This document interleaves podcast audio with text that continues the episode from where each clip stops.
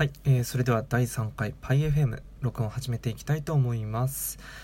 えー、っとですね、まあ、まず何を話すかというとですね、えー、実は昨日、アイドルマスター MR ステージミュージックグループというものに行ってきまして、えー、まあ、会場横浜にある、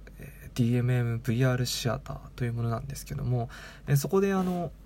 なんホログラフィック技術を使ってですね、まあ、アイドルたちを投影してこう歌って踊っているような姿を、えー、見ることができるというわけなんですけども、まあ、それにですね、あのー、ま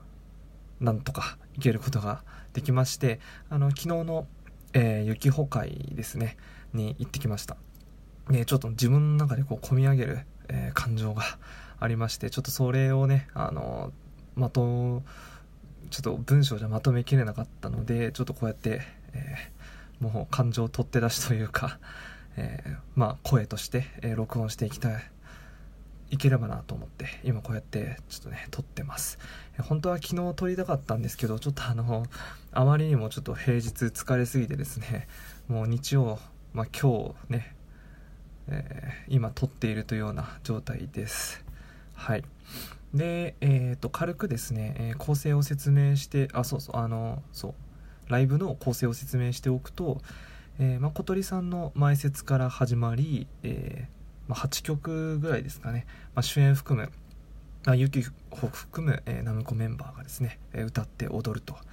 ででその次にあの主演のユキホのですね、えソロパートがありまして、え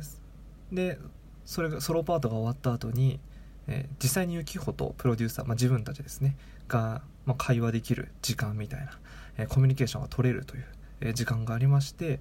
で、まあ、そこでなんかねあの衣装、まあ、実際最後のソロパートで、えー、着る衣装を選んであげたりとか、まあ、そんな感じで、えー、コミュニケーションできる時間がありましてでですねまた数曲全体曲ですかね、まあ、レディとか、えー、チェンジとかであと自分の個人的に好きなミュージックとかですねがありましてで最後にソロ曲で終わると。まあ構成としてはこんな感じでですね、まあ、結構濃密だったんですけど、まあ、1時間1時間か程度の、えー、公演になっています。いやーでですねあのー、まあちょっとギリギリで入ったんですけどでまあこう席ついてでこうポケーとしてたわけですよ。もうそろそろ始まるのかと思いながら。そしたらこうお隣の人とかですねこうゴソゴソと まあ、サイリウムを、ま取り出すわけですよ。自分もすごいねこれやってしまったなと思ったんですけどあまりにも意識が低かったですね。あの普通にサイリウムを持ってくるのを忘れててですね。もうこれはもういいやと もう彼氏面をしてみるかというねあの謎の開き直りがありましてもう公演中はずっとですねまあちょっとこう集中してなんだろう踊りとか歌とかちょっとこうモデルのねこう隅々まで見たりとか別の男にこう、え一緒に盛り上がるというよりかは何だろうな。こうちょっと隅々を見ておおすげえみたいな感動してるというような終始感動してるというような謎のね、えー、楽しみ方をしてましたけども。まあまあまあ。で、えー、でなんですよ。で最初の1曲バーンとこう始まって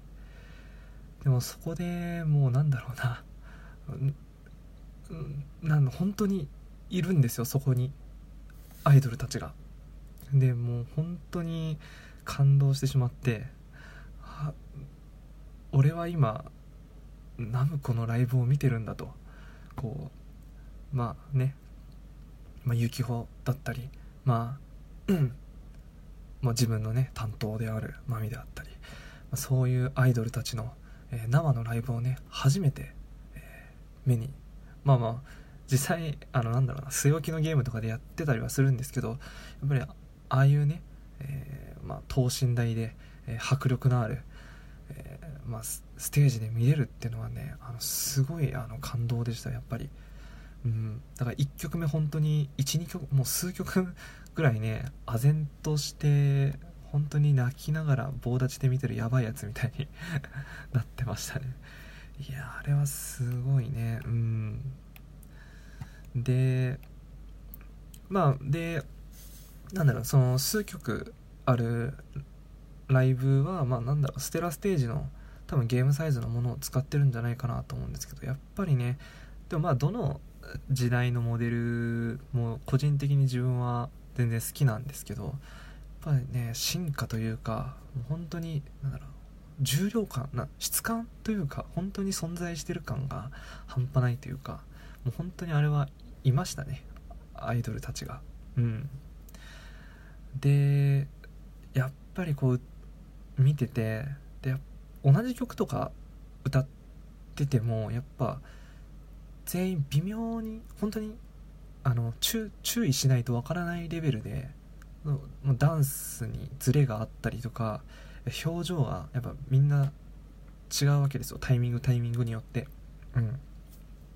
ぱそういうなんだろうな。細かさというかうん。やっぱ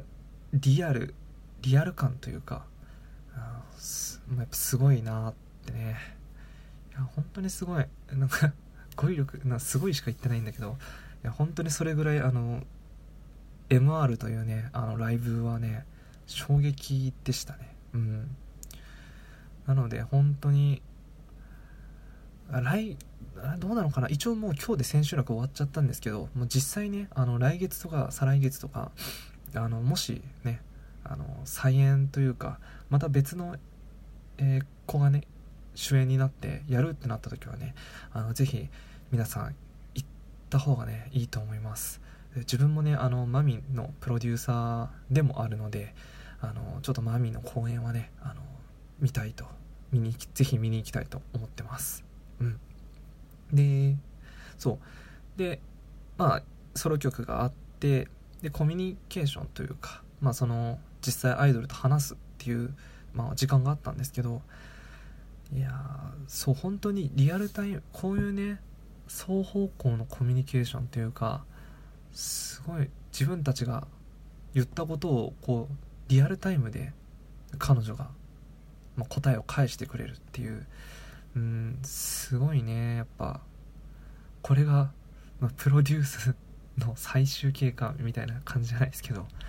うんあれはうん、よかったね。でまあ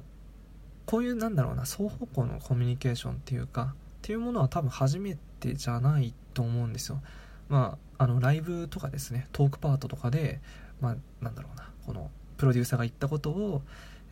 実際に演者さんが拾って、まあ、答えを返してくれると。レスポンスしてくれる。っていうのは、えー、多分全然あある。まあ、プロデューサーミーティング去年のとかでもあったんですよ。うん。でもそれって結局なんだろうな。ユキホとしてまあ例えばはるかとかとまあアイドルとお話ししているんだけどもやっぱりそこには演者さんがいるわけなんですね、うん、目の前には演者さんが。でも今回はですねもうほん目の前に、まあ、ユキホしかいないんですよ。当たり前なんですけど。うん。で本当にこうやって会話できたのがね、まあ、自分は当てられなかったんだけどうん。まあよかったね。本当にあのユキホがねあの横浜今度横浜でお茶を買いに行きませんか？っていうねデートのお誘いもいただいて個人的にはねニヤニヤしながら聞いてたんですけど。いやね気持ち悪いね。うん。とかねあとはレッスンでまあ例えば可愛くとか悲しくとか切なそうにとかまあいろいろ実際のゲーム据え置きのゲームとかでも選んでね指示をするみたいなのあるんですけど、今回もねなんかそういう他になんかやってほしいのありますか？みたいな質問をいただあ質問されてでプロデューサーがねかっこよくとかあと何があったかな？あでやかにとかかな？うん。でねまあそういうかっこいいユキホだったりまあ、艶やかな雪を見れるというね。まあまあすごい可愛くて。まあどれもねどれも可愛かったんですけどうんよかったですね。はい。でまあそういうね双方向のコミュニケーションっていうのはやっぱりうん。しょなんだろう新感覚というかあなんか面白いなと思いましたね。うん。はい。であとねそソロパートの時あの実際のダンサーさん本当に人間の ねまあ、実際のねダンサーさん2人と、ね、ソロセンターにユキホがいて一緒に踊るっていう構成だったんですけどいや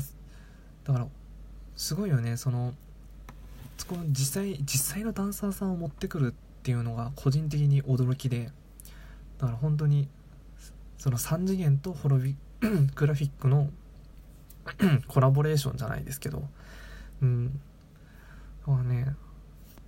可能性を感じましたよね。うん。あそういうのもありなんだみたいな。だからそうななんだろうなソロにユキホを据えて、まあ、再度、ま、他のアイドルが固めるとかじゃなくて、まあ、実際のアイダンサーさんを使うっていうのがまああそういう使い方も、まあ、表現としてねそういうのもあるんだっていうのは思いましたね。だからまあすごいでもそれが悪かったわけじゃなくて全然、うん、まあ本当になんだろうな。わすげえみたいな、表現の幅っていうかダンサーさんを使うことでやっぱそういうのも広がっていくのかなって、うん、思いましたね。はい。はい。でまあまああのー、ちょっと短いんですけど振り返りとしてはあのこんな感じですかね、うん、まあちょっと語彙力があまりにも低かったですけどすごい感動するなんだろう泣けるみたいなうん、感じなんで、まあ、ぜひね、あの、みんな、皆さんもね、あのナムコにね、触れていない方たち、まあ、シンデレラとか、えー、のから入った方たちはですね、あの、ぜひ、まあ、最初の触りとしてね、行ってみるのもありなんじゃないかなと思いました。うん。